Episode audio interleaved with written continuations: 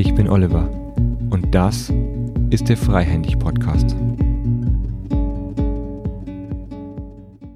Herzlich willkommen zu dieser Folge im Podcast und willkommen zu einer Folge, bei der wir über das Thema Kontemplation sprechen. Ich habe heute Fernand Braun als meinen Gast hier. Wir sitzen gerade hier am Benediktushof in der Bibliothek und kommen gleich ins Gespräch. Ein paar Worte zu Fernand Braun zum Start. Fernand ist 1960 geboren, ist, soweit ich weiß, im Raum Belgien geboren. Dazu vielleicht gleich nachher noch mehr. Ist verheiratet, hat zwei Kinder, ist katholischer Theologe und Therapeut nach Graf Dürkheim, hat mal mit geistig Behinderten gearbeitet und ist jetzt spiritueller Leiter am Benediktushof. Und der Grund, warum ich Fernand gefragt habe, ob wir gemeinsam ins Gespräch kommen, ist eigentlich, dass ich selbst seit jetzt über einem Jahr, seit anderthalb Jahren am Benediktushof in Kontemplationskursen bin und daraus für mich sich eine große innere Wandlung vollzogen hat. Und bei Fernand war ich im ersten Einführungskurs und dann auch mein zweiter Kurs war bei dir. Und da war ich das erste Mal fünf Tage dann gesessen und war in Meditation. Und ich habe Fernand immer als sehr ruhigen, empathischen, herzlichen Begleiter in solchen Situationen wahrgenommen. Und ja, bin jetzt ganz, freue mich jetzt einfach mit dir ins Gespräch zu kommen über Kontemplation, über das, was dich als Kontemplationslehrer auszeichnet, wie du dazu geworden bist und vielleicht noch andere Themen. Wir werden sehen. Schön, ja, schön, ich freue mich auch, ja. mit dir zu reden. Ja. Wie ist es als Kontemplationslehrer hier am Benediktushof zu arbeiten. Es ist ja so, dass in Kontemplation du Menschen begleitest, du selber ganz viel stille Momente ja erlebst, selbst in Kontemplation immer bist. Wie, wie ist deine Arbeit hier? Was zeichnet die aus? Was inspiriert dich daran? Wie bist du aber auch auf Kontemplation gekommen? Erzähl mal ein bisschen. Ja. Zunächst mal herzlichen Dank, dass du gekommen bist. Und wie bin ich zur Kontemplation gekommen? Ich denke, das ist sehr wichtig zu erwähnen, dass ich auch eine gewisse Zeit in einem Kloster gewohnt habe, mhm. Mitglied einer Franziskanergemeinschaft gewesen bin und in diesem Rahmen Theologie studiert habe zum Priester geweiht wurde. Und das war für mich eine unglaublich, wenn ich zurückschaue, gesegnete Zeit. Ja.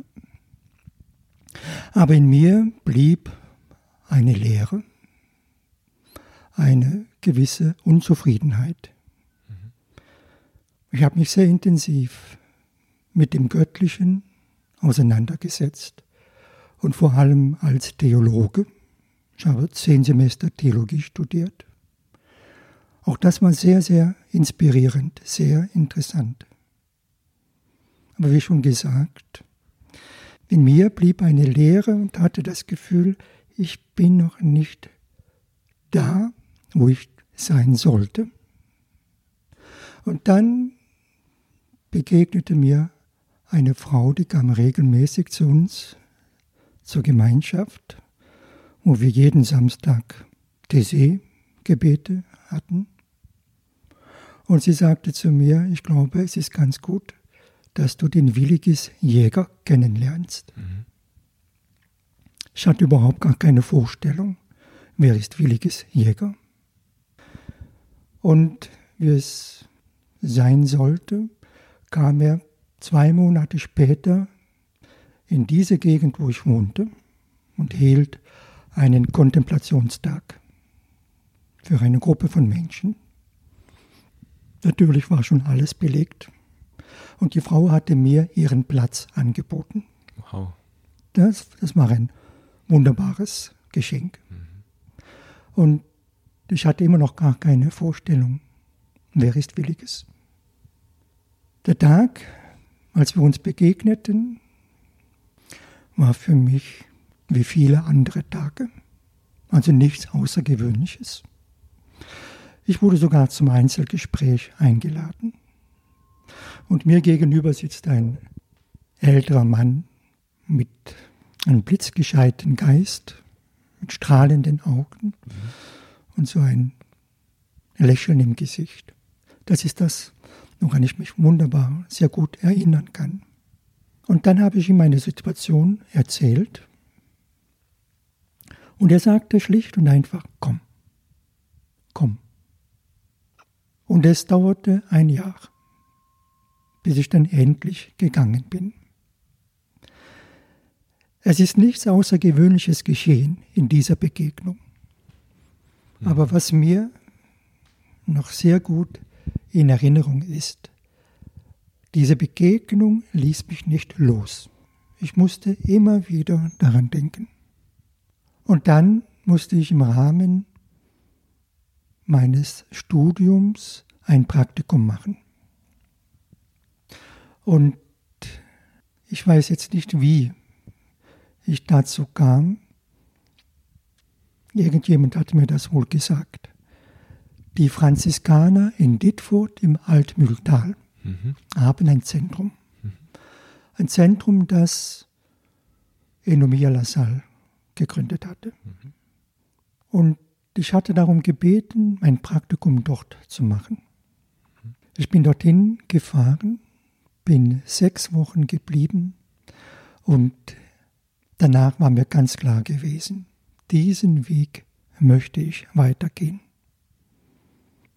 Diesen Weg des strengen Sitzens. Hast du da Zen, einen Zen-Kurs belegt oder hast du da dich schon auch äh, in einem Kontemplationskurs befunden? Der Leiter, der damalige Leiter des Zentrums war Zen-Meister. Mhm. Das war Viktor Löw. Und ich, war bei, ich habe bei ihm gesessen, von Anfang an. Mhm. Und ein junger Mann, der dort im Zentrum lebte, er sagte zu mir, Fernand, ich glaube, der Williges ist der bessere Meister für dich. Mhm. Und jetzt kam mir zum zweiten Mal der Williges entgegen. Und dann habe ich entschlossen, nach diesem Praktikum in Dietfurt nach Würzburg zu fahren und von da aus zurück in meine Gemeinschaft. Und das war dann der Augenblick, wo ich dann wirklich zu Williges gegangen bin, ihm nochmals begegnete und mich im Augenblick entschieden hatte, ein Langzeittraining zu machen. Und diese Möglichkeit gab es damals. Man konnte drei, höchstens vier Monate bleiben. Ich fahre zurück in meine Gemeinschaft, bitte um die Möglichkeit, ein solches Langzeittraining zu machen. Und man hat auch sehr wohl wahrgenommen, dass das mir sehr ernst ist. Denn jetzt hatte ich ja neben dem Studium etwas kennengelernt, wo ich das tiefe Empfinden hatte, da geht es für mich weiter. Das ist eine Möglichkeit, wo ich vielleicht so das Gefühl in mir erkenne, da bin ich bei mir, da kann ich mhm. sein. Und sehr schnell und sehr bald konnte ich nach Würzburg, im Haus St. Benedikt, das war Anfang der 90er Jahre, konnte ich dahin gehen. Und Williges in seiner Schlichtheit, in seiner Klarheit, er führt keine langen Gespräche. Mhm. Er sagt, ja, du bist willkommen, komm. Und ich fahre zurück in die Gemeinschaft. Und bei der ersten Gelegenheit, wo wir das möglich machen, das war ziemlich bald gewesen, ich stand kurz vor dem Abschluss meines Studiums, da habe ich die Gelegenheit dann am Schopf gepackt, nach Würzburg zu fahren und ein Langzeittraining zu machen von drei, vier Monaten. Mhm. Und ich klebte förmlich am Kissen, wie man so sagen kann. Ja. Hat man dich nicht mehr runtergekriegt? Bitte? Hat man dich nicht mehr runtergekriegt? So ist es, so ist es. Es war wie ein Gefühl, nach Hause zu kommen, mhm. meinen Platz gefunden zu haben. Mhm. Und es hat eine tiefe Resonanz in mir, so wie eine, einer eigenen Spur, einer eigenen Bewegung zu folgen. Mhm. Ja. Und es gab eine, nicht nur eine tiefe Zufriedenheit, sondern gleichzeitig eine tiefe Stille, eine Freude und damit verbunden eine Gewissheit. Da gehöre ich hin. Und nach diesem Langzeittraining von vier Monaten gehe ich zurück, mache mein Diplom und habe mich sofort beworben darum, eine Zusatzausbildung zu machen zu meinem Studium. Und das wäre gewesen Kontemplation. Ich möchte den Weg der Kontemplation gehen und, wenn es so sein soll, auch Kontemplation lehren. Mhm. Und es ist so gekommen.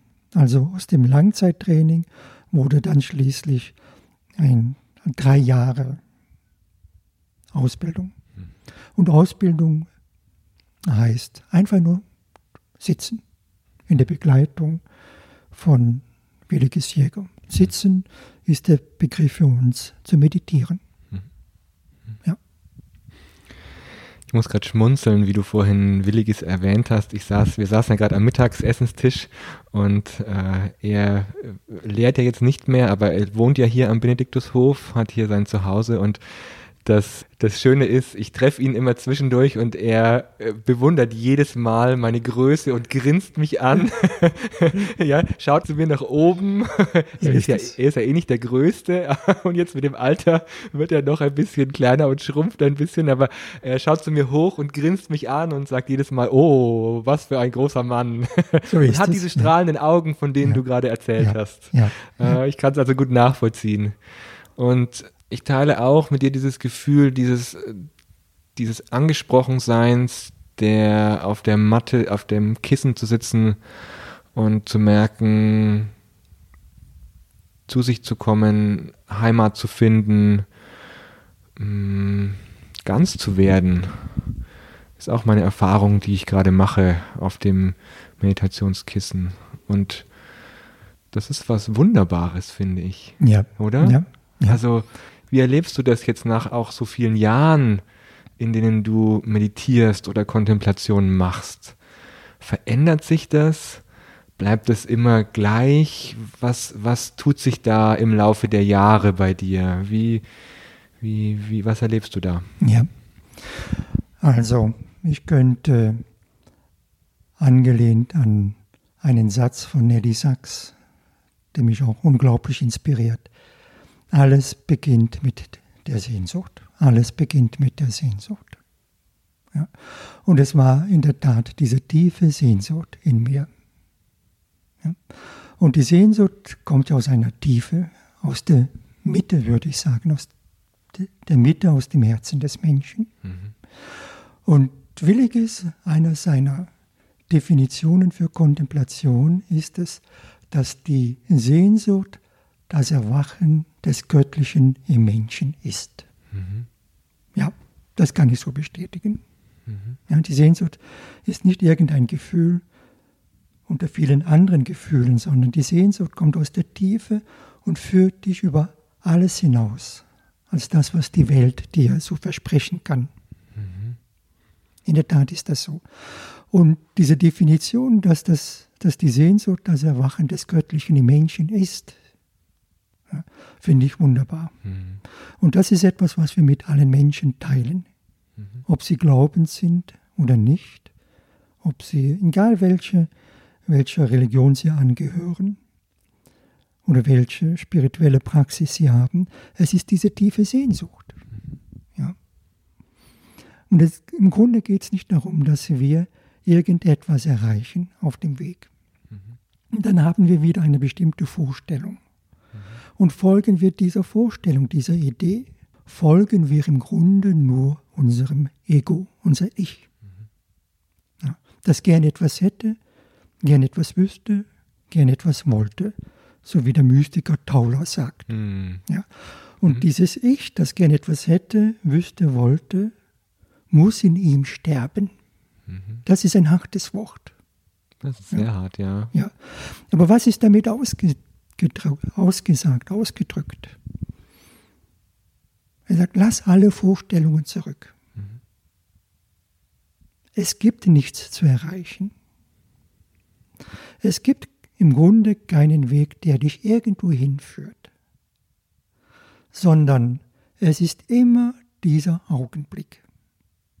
Das ist dein Weg. Ja.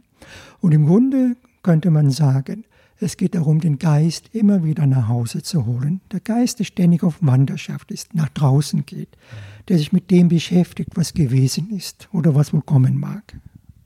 Ja. Diesen Geist nach Hause zu holen, das heißt, das Bewusstsein nach innen zu lenken, ja, bei sich zu bleiben. Der Weg zwischen Anführungszeichen als dieser Augenblick, das heißt, immer wieder zurückzukommen. Nicht irgendwo hinzugehen, zurückzukommen. Ja, in die eigene Tiefe. Der Weg zu sich selbst. Und Meister Eckhart, einer der großen Mystiker, an denen wir uns orientieren hier in der Kontemplation auf dem Benediktushof. Er sagt ja, mein Grund und Gottes Grund ist ein Grund. Ja? Also nicht das Göttliche oder was wir uns unter dem Göttlichen wohl vorstellen, im Außen zu suchen, sondern in die eigene Tiefe zu gehen, zum eigenen Grund.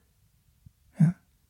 Und doch dort das Göttliche als mein wahres Wesen, mein wahres Selbst mhm. zu erkennen. Mhm. Und wir haben diese Bilder ja, in der christlichen Tradition. Ja? Nicht mehr ich lebe, sondern Christus lebt in mir. Mhm. Ja? Meine wahre Natur ist die Christusnatur, sagte Williges. Mhm. Der Christus in mir. Das zu erkennen als mein wahres Selbst. Und das ist meine tiefe Sehnsucht. Und wenn ich dieser Sehnsucht folge, ist es so wie ein, ein Lauschen, ein Lauschen, mhm. ein offenes Gewahrsein auf einen Ruf. Und manchmal vergleiche ich diesen Ruf wie Adam, wo bist du? Ja, das ist als Adam, der Mensch, mhm. aus dem Paradies vertrieben, erkennt, dass er aus sich heraus nichts ist, nackt ist, entblößt ist und sich versteckt. Und das Göttliche ruft, Adam, wo bist du? Warum versteckst du dich? Ja. Und ich glaube sozusagen, ich würde es damit vergleichen. Es ist nicht das Ich, das diesen Weg sucht, sondern dem vorausgeht wie ein Ruf. Ja. Wie der heilige Augustinus sagt. Es ist auch und vor allem die Sehnsucht des Göttlichen nach dem Menschen. Mhm. Ja. Und auf diesen Ruf, auf diese Sehnsucht kann ich antworten, indem ich mich darauf einlasse. Ja, ja, ich komme. Mhm. Und das sind dann ja auch eher die, die leisen Stimmen ne? in, in, in mir. Ja. Also wenn ich aufs Ego höre, wenn ich äh, im, im Außen bin, dann sind die Stimmen oft laut. Oftmals finde ich auch viel deutlicher eben zu hören. Da ist auch viel klarer. Mach dies, mach jenes, hier diese, diesen Weg, der ist der richtige. Oder streng dich besonders an, dann erreichst du etwas. Ja. Da, da, nach, nach diesen Stimmen oder nach diesem Ruf kann man sich, finde ich, manchmal mh, mm, eher leichter zuwenden, weil sie so laut sind, die Stimmen. Und mhm. erst in der Stille, wenn, wenn diese Stimmen dann nicht gehört werden oder dem man denen keinen Raum gibt, nicht im Impuls folgt, sondern man sitzen bleibt, mhm. ich finde, dann werden diese leisen Stimmen in einem lauter und man kann sie immer besser hören. Ja.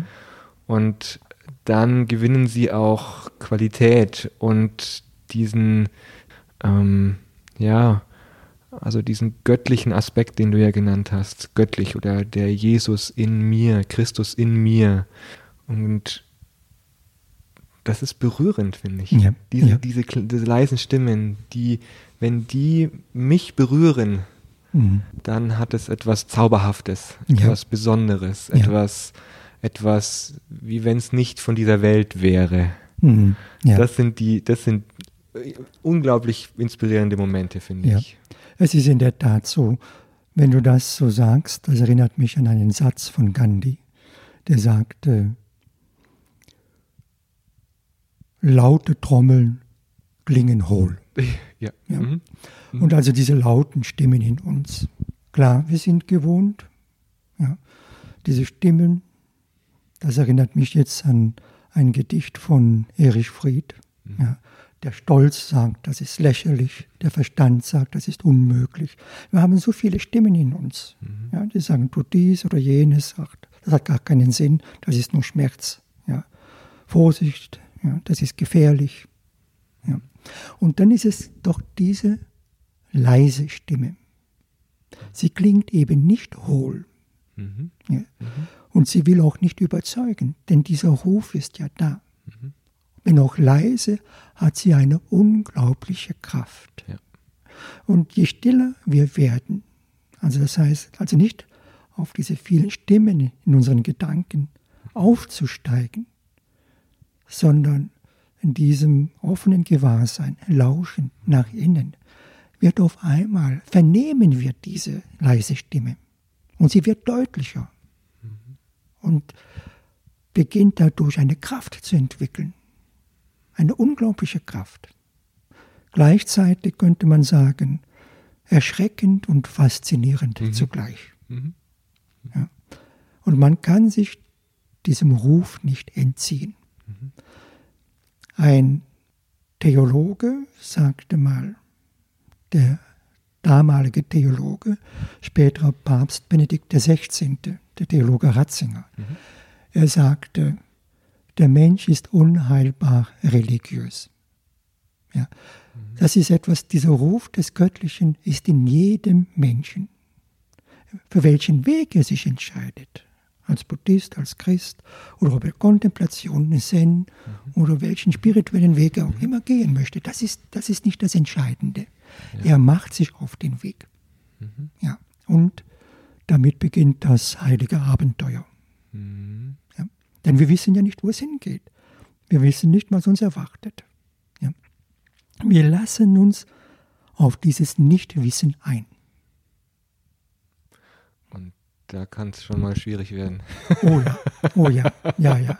An der Stelle, also sich darauf einzulassen, ähm, das ist bra richtig. braucht ja Mut. Also Es- weil, weil ja. ich, weil ähm, ich, also ich kann jetzt nur wieder von mir sprechen. Ja, ich merke, dass, dass es Mut braucht, mich dieser Ungewissheit immer wieder zu stellen, mich der Angst, die dann auch aufkommt, der zu stellen, die äh, ja, mich, mich auch meinen inneren Dämonen immer wieder zu stellen, die Genau. auch da sind, die Schattenseiten, die, die tauchen ja genauso auf, neben dem So inspirierenden, Ja. ja, äh, Mhm. und Sie gehören zum Weg. sie gehören Ja. dazu, ja, Das, ist, das ist richtig. ja, Ja.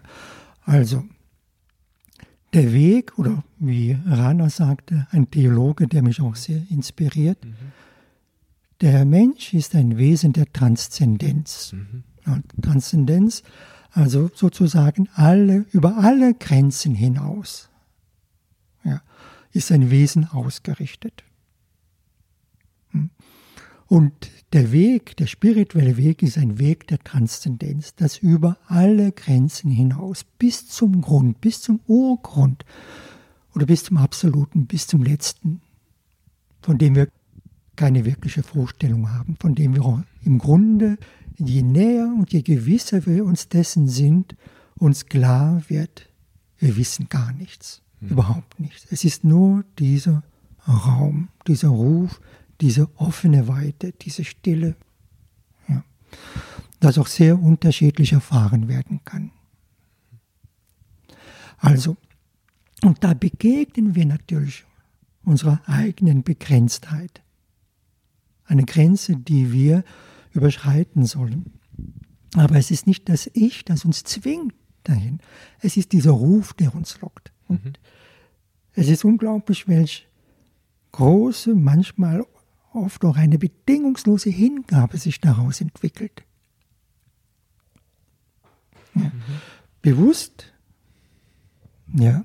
Also der Mensch als Wesen der Transzendenz, wie Karl Rahner sagte. Der Mensch ist ausgerichtet auf das Absolute, auf das Letzte, auf das Göttliche hin. Und natürlich der spirituelle Weg als der Weg der Transzendenz. Stoßen wir an unsere Grenzen, nicht nur im Außen, sondern vor allem sind es die inneren Grenzen, die sich im Außen zeigen können. Ja, meine Angst hast du erwähnt, die verschiedenen Gefühle, meine, meine Wut, mein Ärger, ja, mein Nein und so weiter. Der Weg führt uns dahin. Das Entscheidende ist jetzt an dieser Grenze, kehre ich um mhm. und gehe wieder zurück in die sogenannte mir vertraute Welt, das was ich kenne. Ja. Mache ich das, dann werde ich mich immer in diesem Vertrauten bewegen und wir haben die Tendenz, ja, uns so abzusichern, uns immer wieder zurückzuziehen in eine, sicher, in eine vermeintliche Sicherheit. Mhm. Ja. Aber da bewegt sich ganz wenig in, dieser, in diesem Leben. Und dieses Leben ist sehr eng, sehr begrenzt, auch sehr beschränkt. Und es ist sozusagen dieser Ruf, Mensch, wo bist du? Ja, ruft uns heraus aus dieser Enge. Ja, in die Weite sozusagen, zu der wir gerufen sind. Mhm. Und zunächst stoßen wir an die Grenze. Und wenn wir diese Bereitschaft haben, wirklich bis an die Grenze zu gehen, verschiebt sich geradezu die Grenze nach hinten. Der Raum in mir wird weiter, weiter. Aber wie reagieren wir an der Grenze? Ja, mit Angst, mit Skepsis, mit mhm. Zweifeln. All diese Stimmen in uns, die laut werden. Mhm. Vorsicht. Ja, das ist gefährlich. Ja, all diese Panikreaktionen, also die in eigentlich in Extremsituationen auftauchen oder in Gefahr, Gefahrensituationen, äh, entweder man friert ein, man begibt sich auf die Flucht, so man stellt sich tot. ja? so also all genau. diese, all diese Reaktionen tauchen da ja auch wieder auf. Ja. Und man ähm, möchte geradezu verschwinden. Genau, ja. man möchte einfach nicht da sein. So man möchte, man, man so möchte aus dieser Situation einfach nur wieder raus, weil sie so genau. unbequem ist und so auch potenziell gefährlich, obwohl man ja eigentlich nur, jetzt hier zumindest, eigentlich nur auf dem Kissen sitzt. So ist es. So ist es, genau so ist es. Aber es ist der Weg in die Gegenwärtigkeit, ja. in die Präsenz, wirklich ja. da zu sein. Ja. ja. und wir möchten verschwinden, wie mhm. du sagst. Mhm. Genau. Und ich, und ich weiß noch, wie ich beim zweiten Kontemplationskurs hier bei dir jeden Tag ins kurze Einzelgespräch kam und mich hat es ja am, an den, ich glaube nach zwei Tagen hat es mich hineingezogen ich weiß bis heute nicht, was es war, was da ist. Äh, egal, ja. Äh, es ist, ist auch nicht wichtig, was es ist. Ja. Ich habe nur gemerkt, das hat mich hinein, dieser Ruf, den du genannt hast, das hat ja. mich hineingezogen. Ich konnte gar nichts anderes machen. Richtig. Und nach den fünf Tagen, die ich dann da gesessen war und bei dir zum Schluss im Abschlussgespräch war, dann, dann äh, habe ich ja gesagt, und jetzt fühle ich mich auf einmal mit allem verbunden. So ist Obwohl es. ich ja nur mit mir alleine auf diesem Kissen saß. Ja. Und das ja. war so ein unglaublicher Moment, diese Verbundenheit zu spüren, dass du ja noch einen draufgesetzt hast und hast gesagt, ja, das, das ganze Universum, mit dem sind wir verbunden. Nicht nur hier mit den Nächsten, die wir sehen oder mit den nächsten Menschen, mit der Umwelt, die wir jetzt hier haben, sondern das ganze Universum atmet ja und ja. Wir, wir sind mit ihm verbunden. Genau, das, das war, ist das, das wie ein Paradox. Beeindruckend, ja, ja. Wir ziehen uns sozusagen zurück mhm. in die eigene Innerlichkeit mhm. und gehen so tief, dass wir ein, ein Empfinden haben, von Verbundenheit, von Einheit und von Liebe. Ja. ja. Ja. Genau das ist es. Es ist also jetzt kein Rückzug in die Innerlichkeit wegzugehen, mhm. sondern im Grunde ist das ein tiefes Einsteigen in das Leben in mir, das mit allem verbunden ist. Mhm. Eine wirkliche, echte Verbundenheit mit der Welt kann ich haben, kann ich nur haben, wenn ich tief mit mir verbunden bin. Mhm. Genau, das eine bedingt das andere. Ja. Ja. Also wir steigen nicht aus, wir gehen nicht weg, sondern wir verbinden uns tief mit dem Leben in uns und gleichzeitig mit dem Leben draußen. Mhm. Mhm. Wie geht's dir selber als jemand, der ganz viele Menschen in diesem Prozess begleitet? Jetzt mal wirklich mal weg von unseren eigenen Erfahrungen, sondern mal auf deine Rolle bezogen. Du bist ja Menschenbegleiter in dem Sinne. Du bist ja jemand, der äh, auch von diesen äh, Prozessen tagtäglich mitbekommt in deiner Arbeit. Ja. Wie, wie geht's dir als Begleiter? Ja.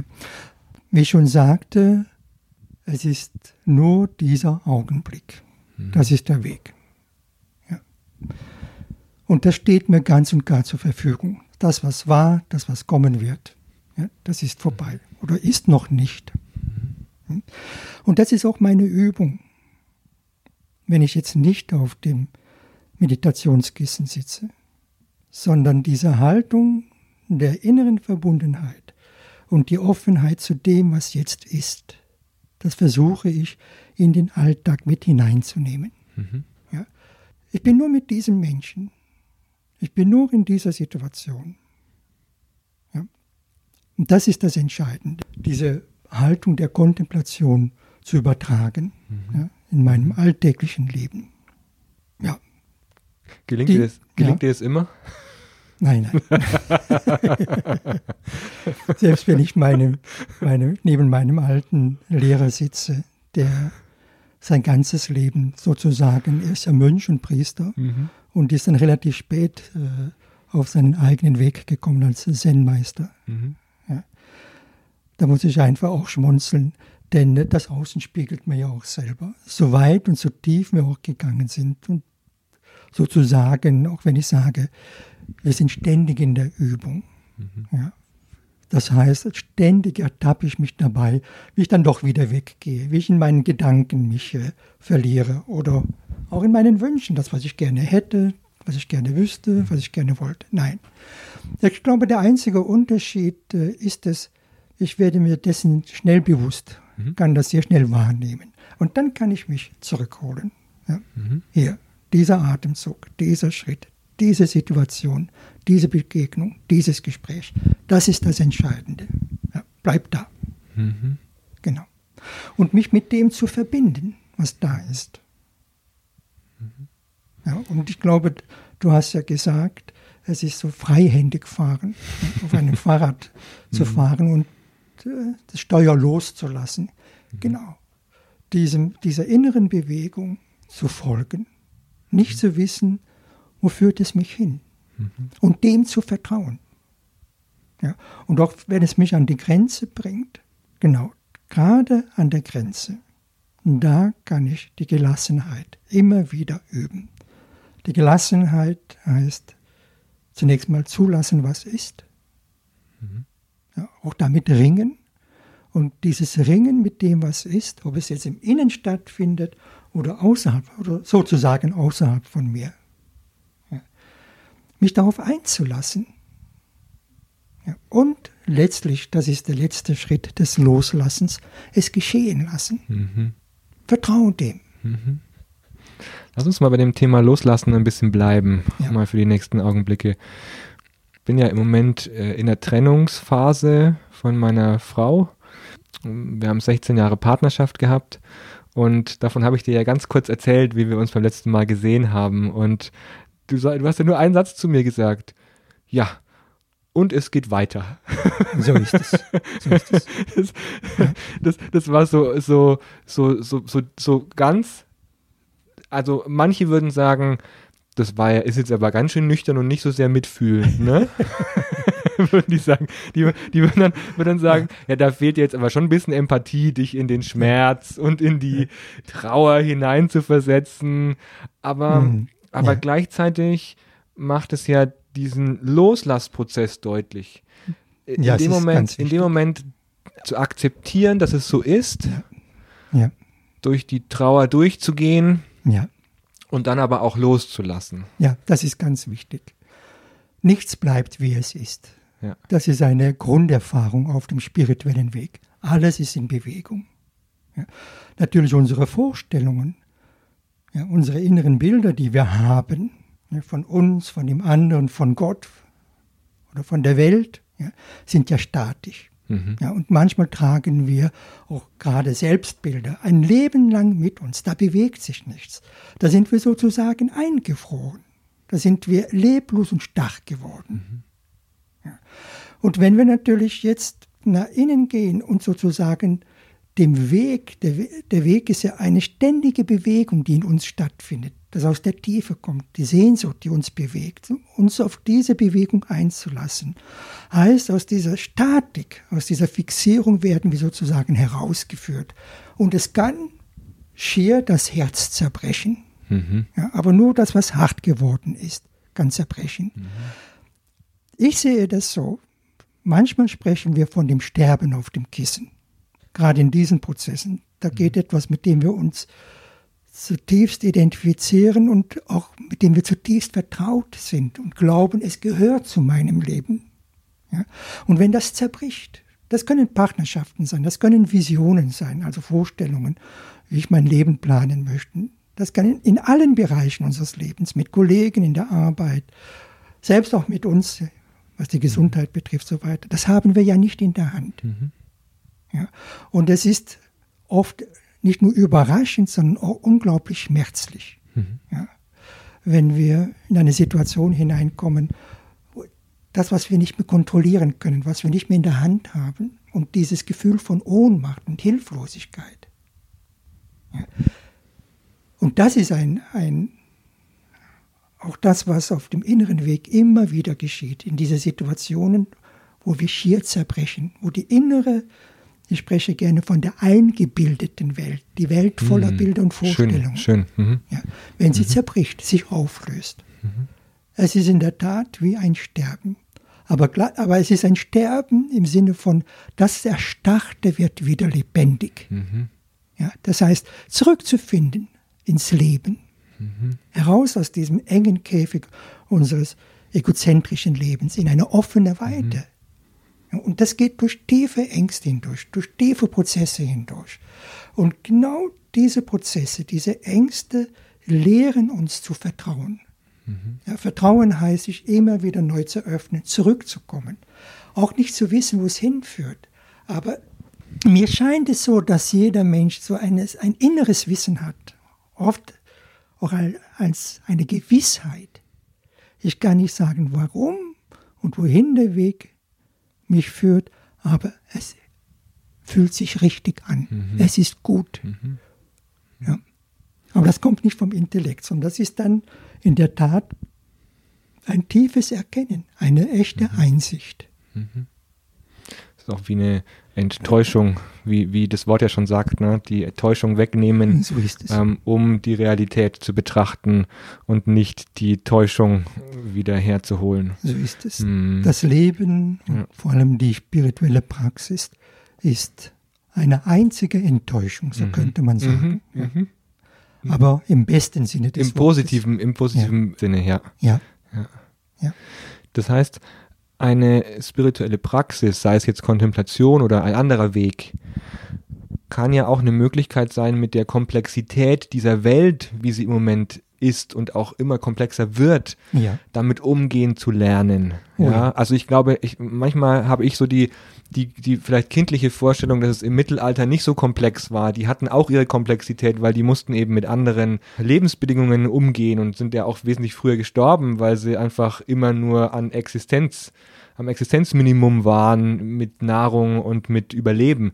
Ja. Ähm, also da hat es eine andere Art von Komplexität gehabt. Aber wahrscheinlich hatten die genauso die gleiche Schwierigkeit, wie wir sie heute haben. Nur dass diese Schwierigkeit, die wir heute haben, ist eben digital ja. Die ist durch Ablenkung und durch, durch Geschwindigkeit gekennzeichnet, durch ganz schnell wechselnde Kontexte, in denen wir uns ständig bewegen, gerade in der Großstadt, in einem normalen Arbeitsleben.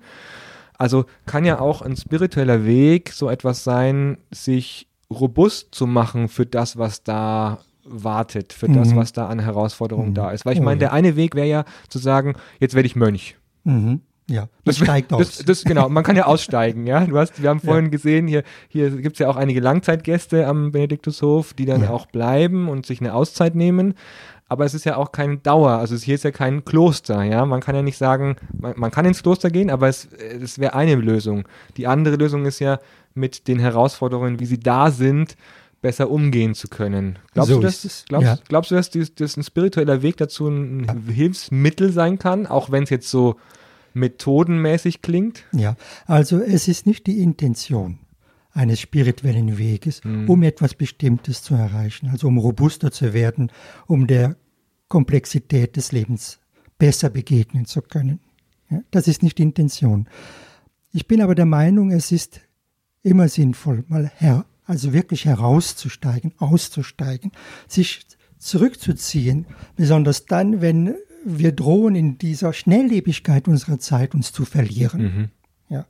Und in der Tat, wir sind unglaublich vielen äußeren wie auch inneren und damit auch inneren Impulsen ausgesetzt. Ja. Und drohen dann auch die Verbindung zu uns zu verlieren. Und ich glaube, das ist die Schwierigkeit des heutigen Menschen.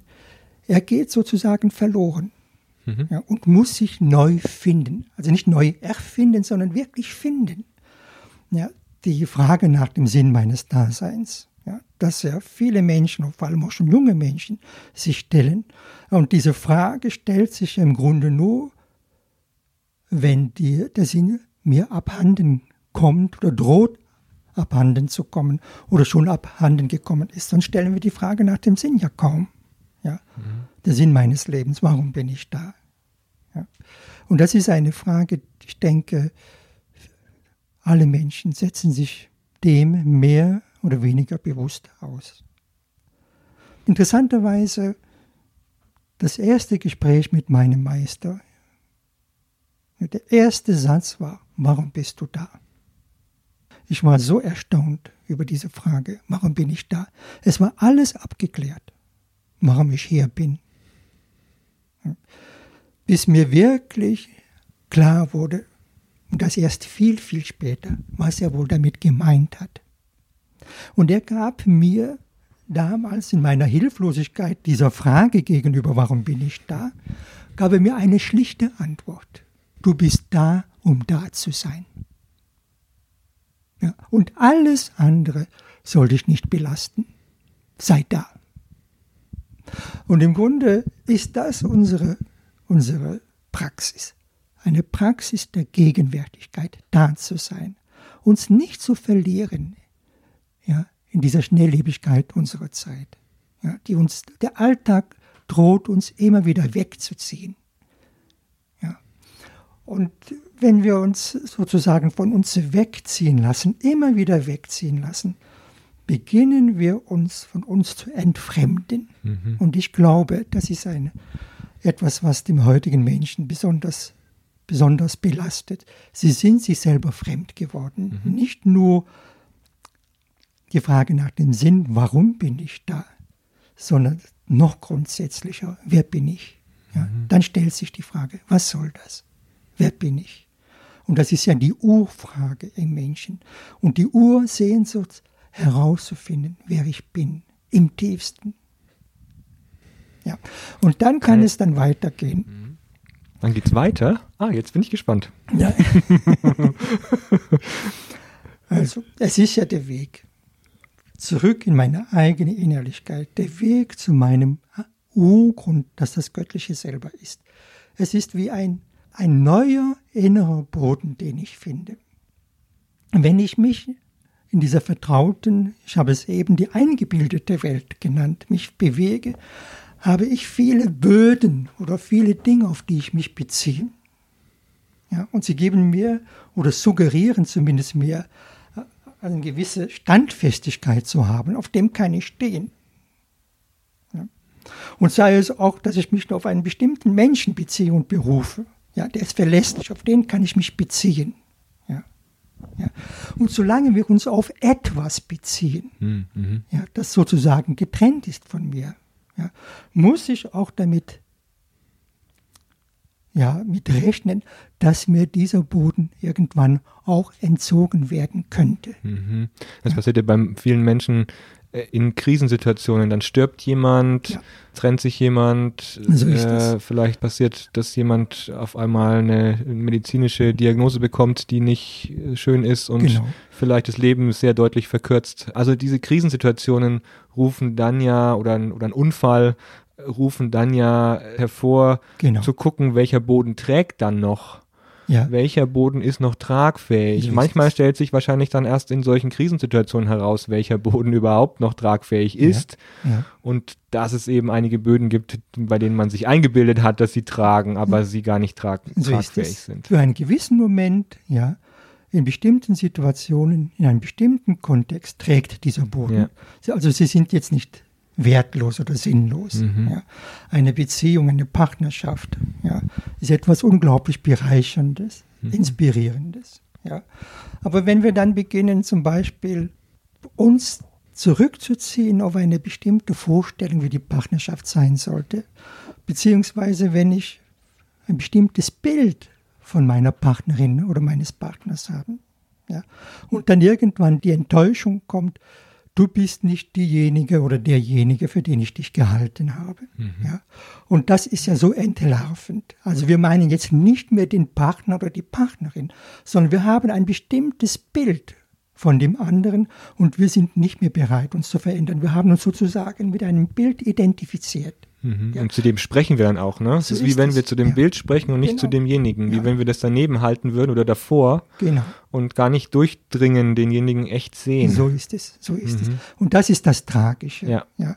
Also der Partner ist uns abhanden gekommen, ist uns fremd mhm. geworden. Mhm. Aber gleichzeitig, wenn wir an diesen Bildern uns orientieren, festhalten, merken wir, wie wir auch uns selber fremd geworden mhm. sind, dass diese Vorstellung den tieferen Zugang im wahrsten Sinne des Wortes mhm. verstellt. Ja. Und das zu mir kommen ist der eigentliche Weg, der notwendig ist, so ist damit es. ich dann auch nach außen besser sehen kann oder, so oder echt sehen kann. Ja, genau. Mhm. Wir begegnen diesen inneren, nicht nur Konditionierungen, sondern die, auch diese inneren Identifikationen, mhm. dass wir an Dingen festhalten. Mhm. Ja. Also festhalten, es gibt, da spricht man jetzt im Osten von den drei Göttern, ja. Ich weiß jetzt nicht, wer das sagt, ein, ja, Trungpa Rinpoche, ein, ein sehr bekannter tibetischer Meister. Mhm. Er sprach vom spirituellen Materialismus. Mhm. Ja, also von den drei Göttern, denen wir gerne dienen. Das ist die Gottheit der Form, der Sprache und des Geistes. Also, dass wir an bestimmten Dingen einfach festhalten. Also mhm. bestimmte Gewohnheiten, die uns mhm. wichtig sind. Mein Platz, ja? Mhm. Wir haben immer damit begonnen und so weiter. Eine bestimmte Struktur, wie es ablaufen muss, eine bestimmte, und das wäre dann jetzt schon die zweite Gottheit, eine bestimmte Vorstellung, wie es sein müsste. Ja? Mhm. Was ist Gott? Wer bin ich? Wir haben ja Bücher geschrieben ja, über Gott, über den Menschen, über die Welt. Ja? Aber das sind nur Meinungen, sage ich jetzt mal verkürzt, es ist eine bestimmte Perspektive auf die Dinge zu schauen und damit aber auch eine eingeschränkte Sichtweise. Mhm. Wir haben mhm. nie wirklich den vollen Durchblick oder können die Dinge durchschauen bis zum Grund. Mhm. Ja. Zu wissen, es ist eine bestimmte Sicht auf die Dinge zu schauen ja, und sich dessen bewusst zu sein, heißt auch, es ist, es kann auch anders sein. Und wenn ich das respektiere, dann kommen wir wirklich zu einem echten Dialog die Andersartigkeit und auch die andere Meinung des anderen zuzulassen. Ja. Zu wissen, ja, da wo er steht und wo sie steht, kann sie auch nur, wenn wir auf ein bestimmtes Ding schauen, kann sie auch nur aus dieser Perspektive dieses Ding auch nur so erkennen. Mhm. Ja. Und wenn wir das uns dessen bewusst machen, es sind zwei verschiedene Standpunkte und ein echter Dialog bringt die beiden Standpunkte zusammen, dass vielleicht beide einen neuen Standpunkt finden. Mhm. Ja, es geht nicht darum, dass der andere überzeugt wird oder ich überzeugt werden müsste, sondern dass die Standpunkte, die wir einnehmen, uns im Gespräch begegnen können, mhm. uns da wirklich auseinanderzusetzen, auch mhm. miteinander zu ringen, auch mit mir mhm. zu ringen. Mhm. Und dieses Ringen bringt uns in die Tiefe. Mhm. Das ist das, was auch in der Meditation, in der Kontemplation geschieht, dass das Ringen uns buchstäblich daran hindert, oberflächlich zu bleiben. Das ist der Sinn der Schwierigkeiten, tiefer zu gehen. Und in diesem Ringen werden dann auch die Dinge klarer. Mhm. Und das können wir fortsetzen, als nicht nur als inneres Ringen, sondern ein wirkliches, echtes, eine echte Bereitschaft, sich auseinanderzusetzen mit dem anderen und dann gleichzeitig auch mit der Welt, auch in ihrer Komplexität. Mhm. Ja. Aber irgendwann kommen wir an einen Punkt, und das ist dann auch unglaublich befreiend, wie Rilke sagt. Es geht auch nicht darum, die Welt zu verstehen oder das Leben zu verstehen, ja, sondern es zu leben. Mhm. Ja, mit den Möglichkeiten, die ich habe, jetzt, in diesem Augenblick, mich ganz und gar auf das einzulassen. Das ist das Entscheidende. Ja. Und wohin es auch dich führen mag, welchen Weg sich auch daraus bilden mag. Ja. Geh ihn mit ganzem Herzen. Mhm. Schöner Punkt, an dem wir in unserem Gespräch sind. Ja. Wenn sich jetzt jemand angesprochen fühlt und sich denkt, wow, das ist inspirierend, da würde ich gerne mal reinschnuppern. Klar gibt es hier Kontemplationskurse, die man besuchen kann. Wenn jemand für sich startet und jetzt mal erste Schritte in der Meditation gehen möchte, was wären von dir so Tipps oder erste Ideen, wie man starten kann auf diesem Weg? Ja, in der Tat. Am Anfang steht die Sehnsucht so wie Nelly Sachs sagt. Es ist etwas, was wir mit allen Menschen teilen. Gerade dann, wenn wir nach innen lauschen, vielleicht sogar gerade in Momenten der Stille, wird diese Sehnsucht klar. Das ist, das ist das wirkliche Motiv, der Motto eines spirituellen Weges. Nicht etwas zu erreichen, ja, irgendwo hinzukommen, sondern dieser inneren Sehnsucht. Wenn ich ihr begegne ja, und bereit bin, dieser Bewegung zu folgen, dann bin ich schon auf dem Weg, auf der mhm. Suche. Ja, mhm. Sehnsucht, die Suche. Ja, bis zur Sucht hin kann es, kann es mhm. gehen. Mhm. Ja. Dann würde ich sagen, komm, wie mein Meister zu Anfang sagte, komm, alle, egal ob du glaubst oder nicht glaubst, ob du an Buddha glaubst oder an Jesus glaubst, mhm. ob du dich überhaupt einer Religion zugehörig fühlst, komm. Ja. Mhm. Die, der Benediktushof ist ein ein spirituelles Zentrum, ein Ort der Begegnung, sich selber zu begegnen, Menschen zu begegnen mit der gleichen Sehnsucht. Ja. Mhm. Genau. Und ein Einführungskurs in der Kontemplation dauert eben von Freitagabend bis Sonntagmittag, also ganze zwei Tage, wo man so einen Geschmack haben kann ja, mhm. für das, worum es geht. Und dann würde ich sagen, bevor du überhaupt eine Entscheidung triffst, dagegen oder dafür, warte, warte, lass es mal setzen. Und wenn, ja, wenn etwas in Bewegung gekommen ist, wenn du spürst, da ist etwas entflammt oder angezündet worden, also dann komm nochmals zu einer Einführung. Mhm. Ja. Und lerne verschiedene Lehrerinnen und Lehrer kennen. Ja. Mhm. Denn jeder Lehrer, mhm. das ist, glaube ich, ganz wichtig, denn jeder mhm. Lehrer, jede Lehrerin hat ihre Sicht der Dinge mhm. auf dem Hintergrund ihrer Erfahrung oder seiner Erfahrung. Mhm. Und die Erfahrungen sind unterschiedlich. Ja. Du hast auch einen schönen Satz zu mir gesagt, jeder Moment im Leben, das Leben an sich kann immer Lehrer sein. Man so braucht nicht den einen. Ja. Und das, was ich auch schön finde hier am, am Benediktushof, ist ja, dass es äh, nicht um eine Dogmatik geht und auch nicht darum geht, ja, hm. also es, es geht nicht darum, dem Lehrer zu verfallen. So ist es. Und das ist, glaube ich, auch, also das ist, erlebe ich ja auch in, immer, immer wieder in spirituellen Kreisen so, dass da es da ja auch eine gewisse Verbissenheit gibt ja. oder auch eine Art von Vergötterung des Lehrers. Ja.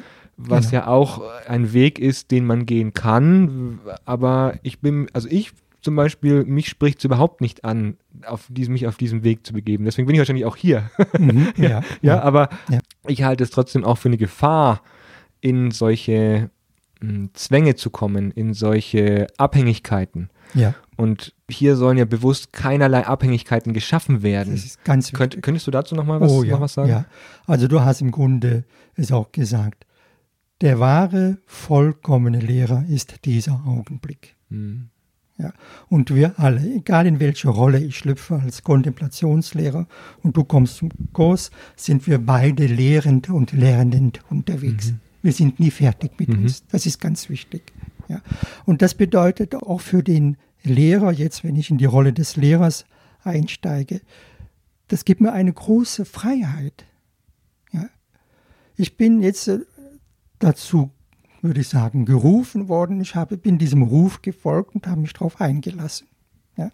Und ich werde immer, das ist für mich ganz wesentlich, ich versuche jetzt nicht eine bestimmte Rolle zu bedienen, was man von mir erwartet, ja, sondern ich versuche da ganz auch nüchtern hinzuschauen.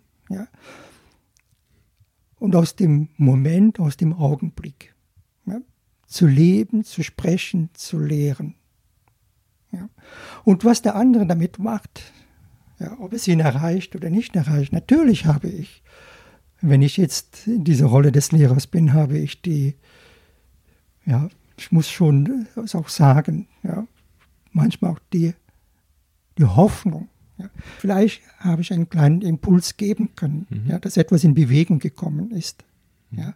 Und wohin auch immer die Bewegung oder dann der Weg diesen Menschen wohl führen mag, da, darum kümmere ich mich nicht. Ja. Mhm. Das liegt auch gar nicht in meiner Intention und auch gar nicht in meiner, äh, in meiner Aufgabe. Ja. Mhm. Genau. Der Augenblick ist der wahre, vollkommene Lehrer. Und das heißt, ich bin genauso wie jeder andere Mensch lernend. Ja. Mhm. Und durch unsere Präsenz und durch unsere Dasein sind wir immer in Beziehung und auch damit lehrend. Geben wir Anstöße, mhm. geben wir Impulse mhm. und bringen die Dinge in Bewegung. Mhm. Ja.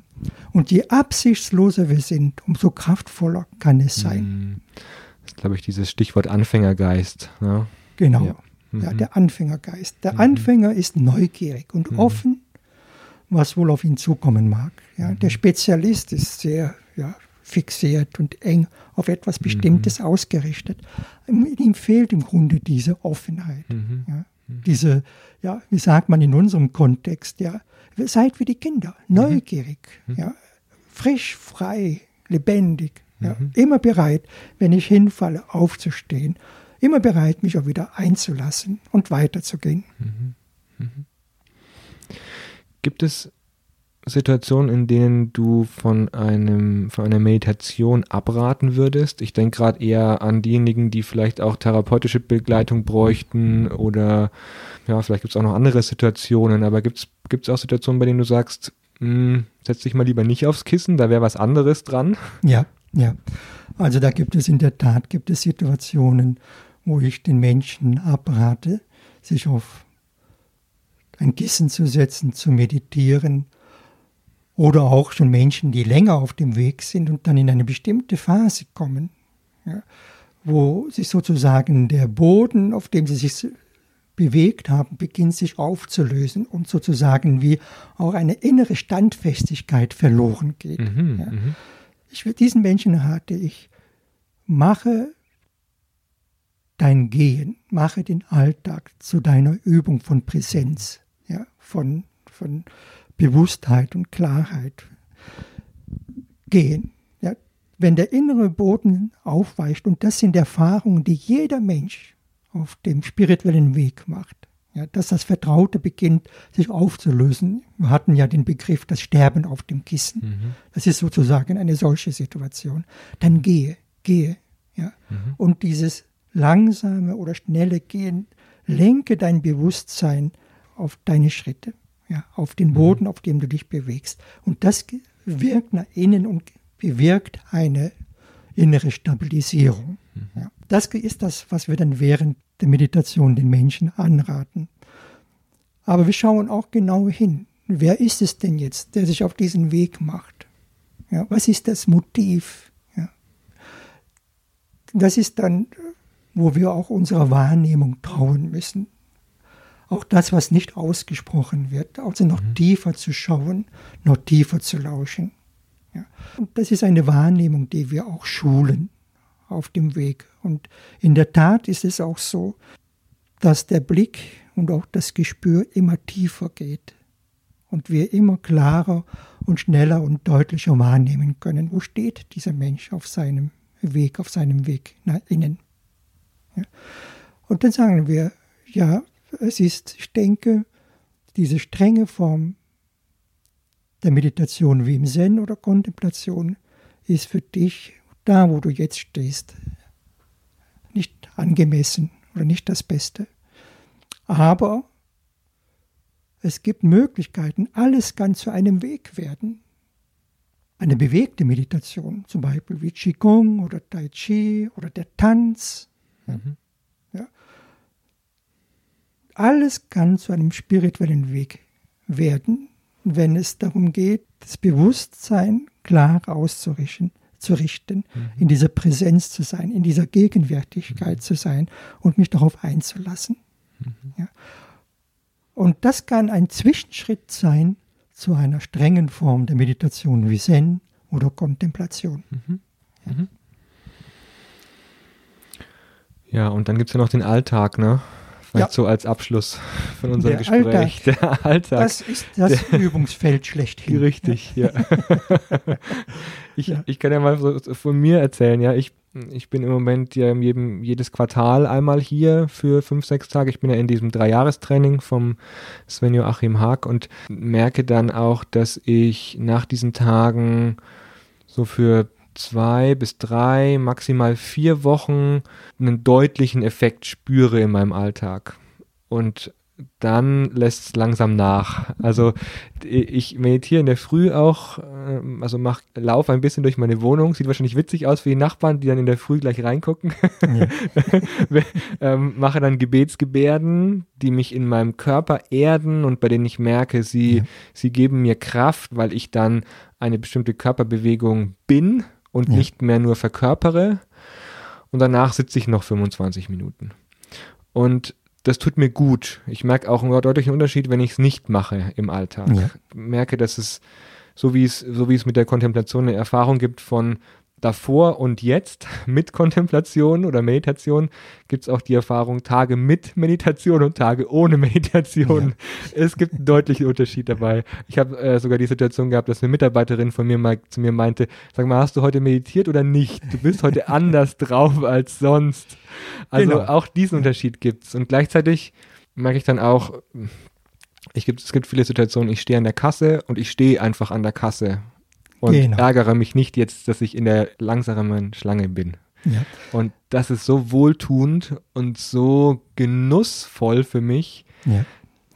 in diesem Moment zu sein. Und dann, und dann natürlich übe ich im Alltag weiter. Aber das ist die eigentliche Herausforderung. Ne? So ist es. Der Alltag ist im Grunde das Übungsfeld. Mhm.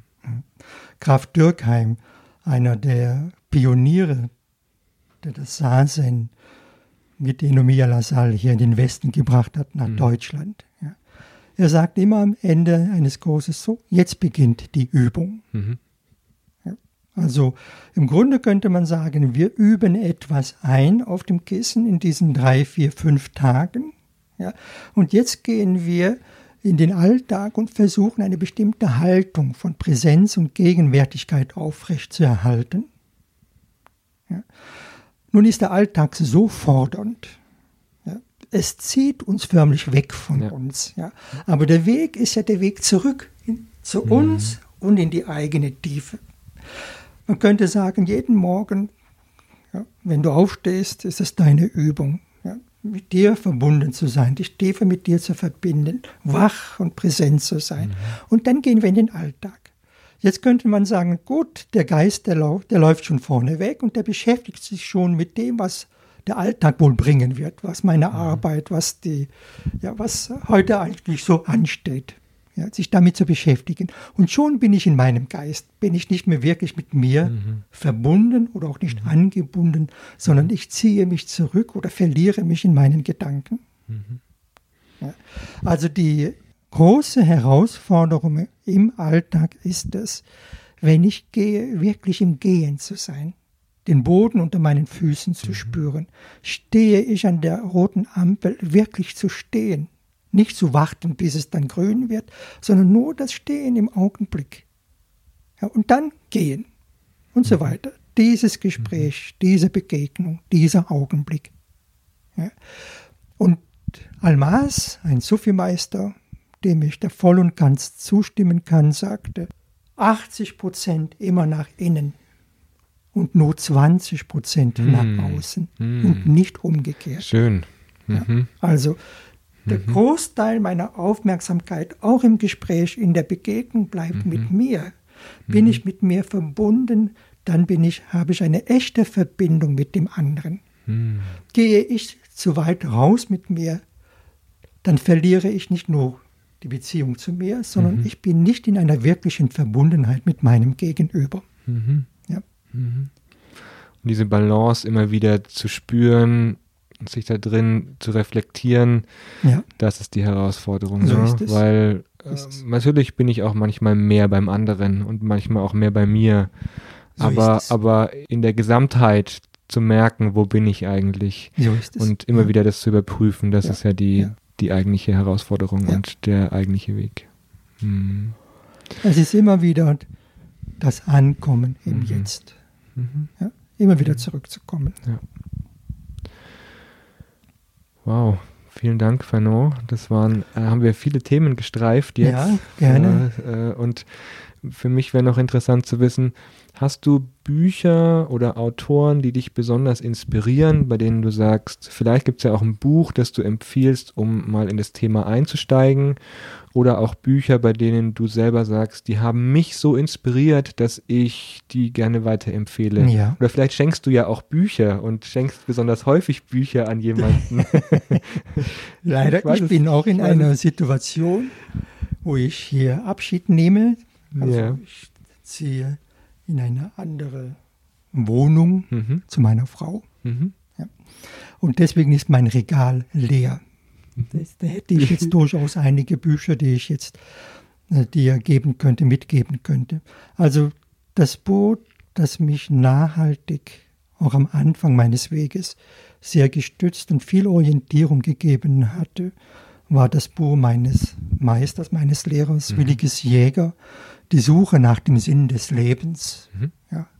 Und das zweite Buch, Die Suche nach der Wahrheit.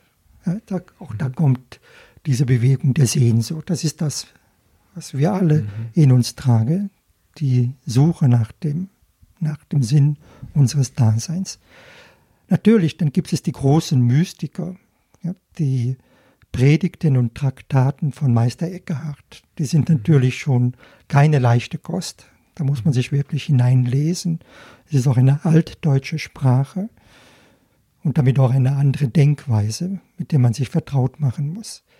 Pure Präsenz von Richard Roch, Mhm. ein zeitgenössischer äh, spiritueller Lehrer.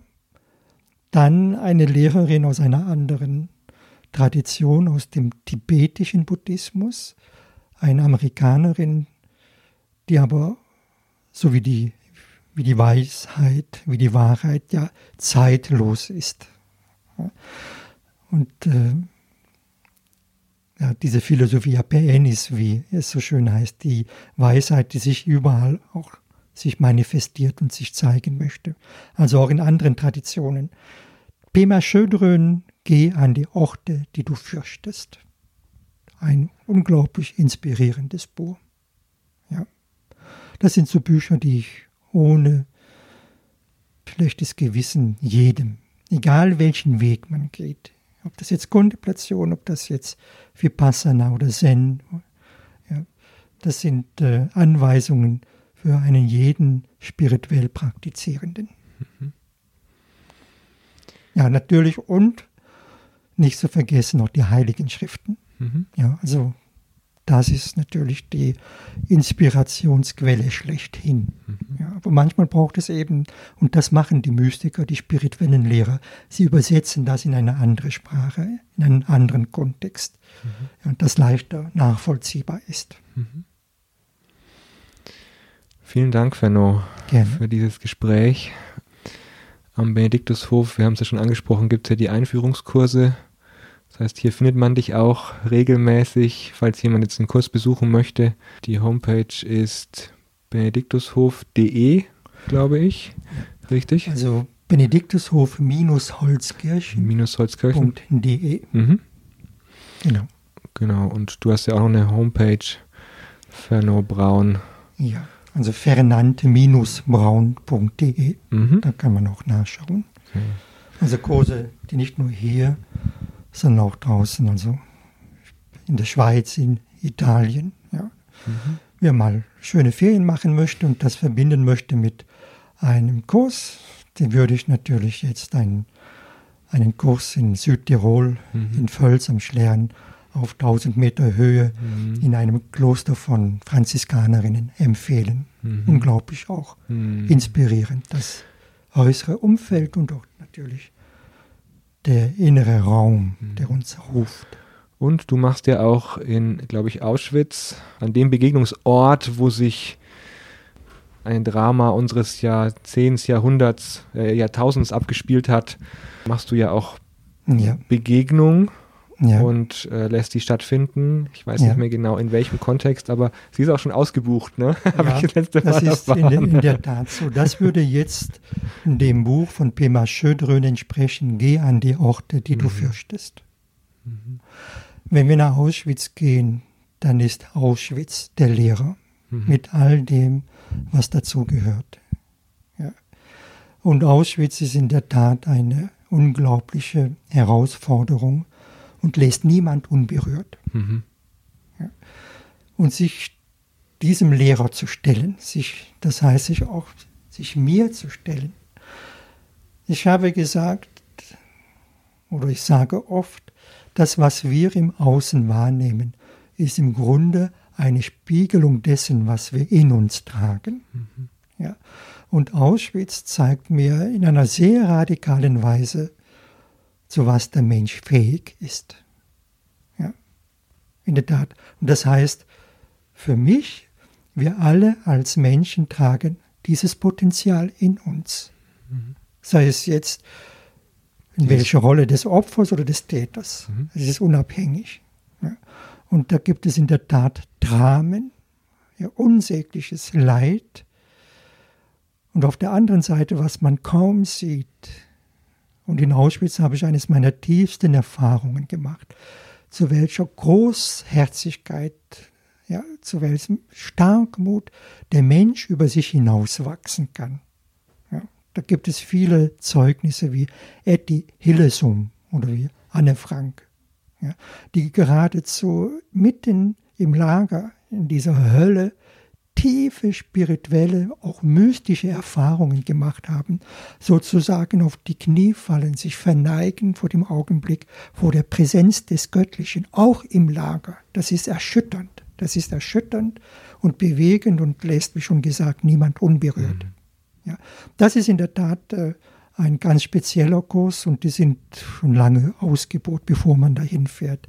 Und es braucht natürlich auch Mut. Mut und Vertrauen sich auf so etwas einzulassen. Ja. Hm. Auf so einen strengen Lehrer wie hm. Auschwitz. Ja, ein sehr strenger Lehrer, der ja auch noch in viele Familien mit Traumata hineinwirkt, die unbewusst wirken, ohne dass sie reflektiert oder bearbeitet wurden. Ja, das, ja. das ist in der Tat das, so. Ja. Also es ist ja nicht nur so, also diesen Kurs mache ich zusammen mit Harald Rumberger, mhm. er ist systemischer Therapeut und ist auch Kontemplationslehrer und hat auch eine eigene Schule und äh, bildet auch selber Lehrer aus in der systemischen Therapie. Und wir, es ist jetzt nicht nur die Kontemplation, die wir vor Ort praktizieren, im Sinne Präsenz zu sein und mich zu öffnen für das, was da ist. Und man kann buchstäblich noch das Leid und den Schmerz, mhm. aber auch diese unerschütterliche Hoffnung, die die Menschen in sich tragen, kann man noch spüren und vernehmen, wahrnehmen. Also nicht nur als, ja, man könnte sagen, so äußere Felder, die aber nach innen sehr stark wirken und auch bewegen. Mhm. Ja. Und das ist eben das Thema Opfertäter. Das ist das mhm. Thema dieses Kurses und mit dem Titel Hören auf die Stimme von Auschwitz. Ja, auch da diese, was ist die Botschaft von Auschwitz? Mhm. Was ist die Botschaft von Auschwitz? Und wie klingt das in mir? Wie kann ich es vernehmen? Bin ich bereit, dahin zu hören? Auch diesen Ruf. Ja, ja, nie wieder. Nie wieder. Ja. Aber es gibt keine Garantie. Das wissen wir denn. Schauen wir nach außen. Ja. Werden wieder Stacheldrähte ausgerollt, Zäune, Mauern gebaut. Ja. Natürlich reicht das nie in, diese, in dieses Extreme von Auschwitz, aber da blitzt es auf. Es scheint auf, ja. Da strahlt es Ja, wieder. Ja, ja. Wie gehen wir um mit dem Fremden? Mhm. Ja. Das ist eine echte Frage. Das, da spiegelt es wieder.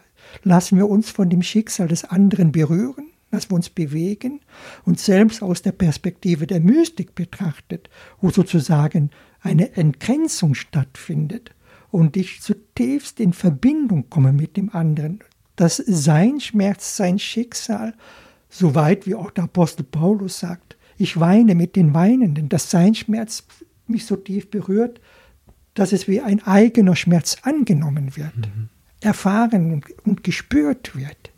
Ja.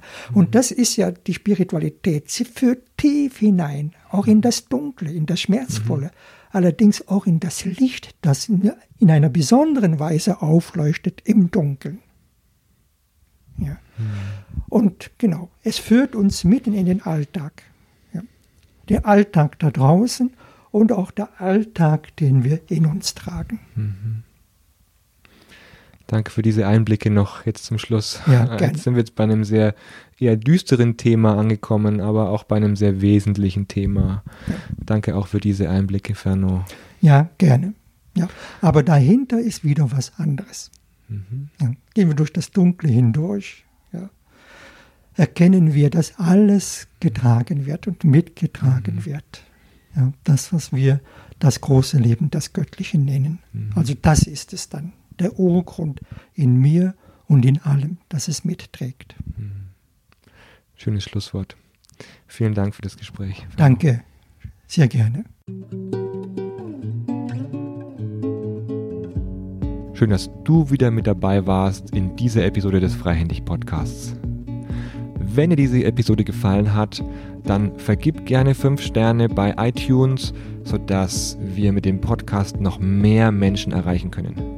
Wenn du weitere Informationen zur Episode oder zu anderen Episoden haben möchtest, schau rein in die Shownotes der jeweiligen Episode. Dort findest du alle Informationen und Links zum jeweiligen Gast oder zu den Büchern, die empfohlen wurden.